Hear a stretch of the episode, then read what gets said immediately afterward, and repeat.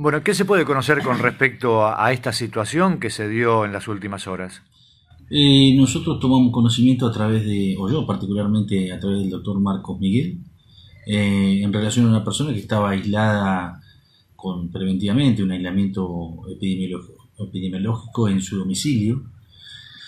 Eh, y a pesar de que tiene los controles de, salud, violó ese aislamiento y fue a hacer recorrido por diferentes localidades para cuestiones comerciales. ¿no?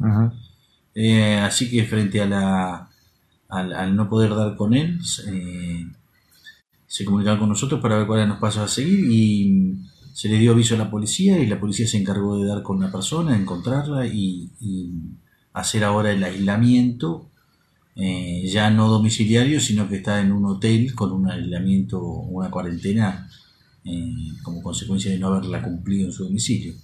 Y por lo que ayer me comunicaba el doctor Miguel, están a la espera de los resultados de, de, si, se encuentra o no enfermo en relación a, a, COVID. Así que de, ahí dependerá, eh, imagino, la suerte de los comercios que están cerrados en diferentes localidades.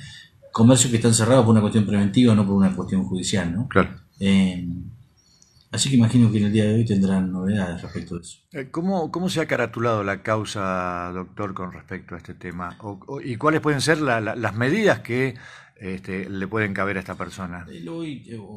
digamos, por estar enfermo no tenés ninguna causa penal, eso está claro. Ahora, eh, si violás una medida de, dispuesta por salud de cuarentena, eh, en ese caso se inician actuaciones por la violación del artículo 205 del Código Penal.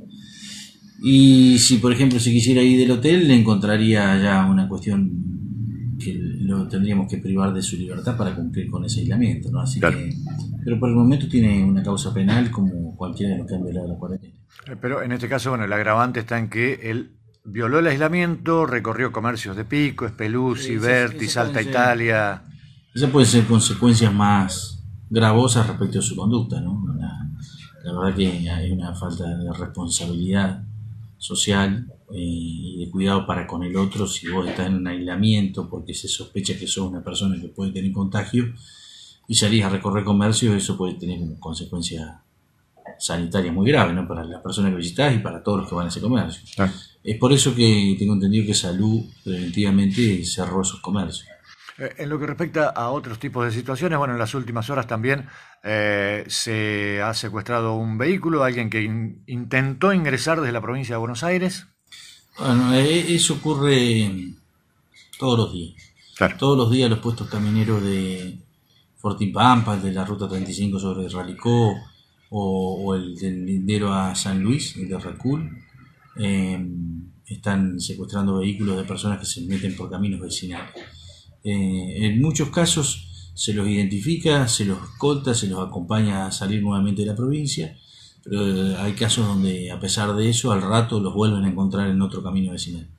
Eh, por diferentes razones, muchos porque quieren ir a ver a algún familiar, otros porque quieren ir a ver a un amigo, otros porque tienen cuestiones laborales, pero básicamente todos sin haber requerido los permisos para ingresar a la provincia o justificar alguna actividad eh, que permita el ingreso. Así que, ya te digo, en algunos casos solo, solo se, se los acompaña a salir de la provincia y en otras oportunidades, cuando la cuestión ya se repite sobre la misma persona, se le secuestra el vehículo, se inicia la causa penal y, demás. Eh, la, mayor cantidad de causas han sido violaciones al artículo 205.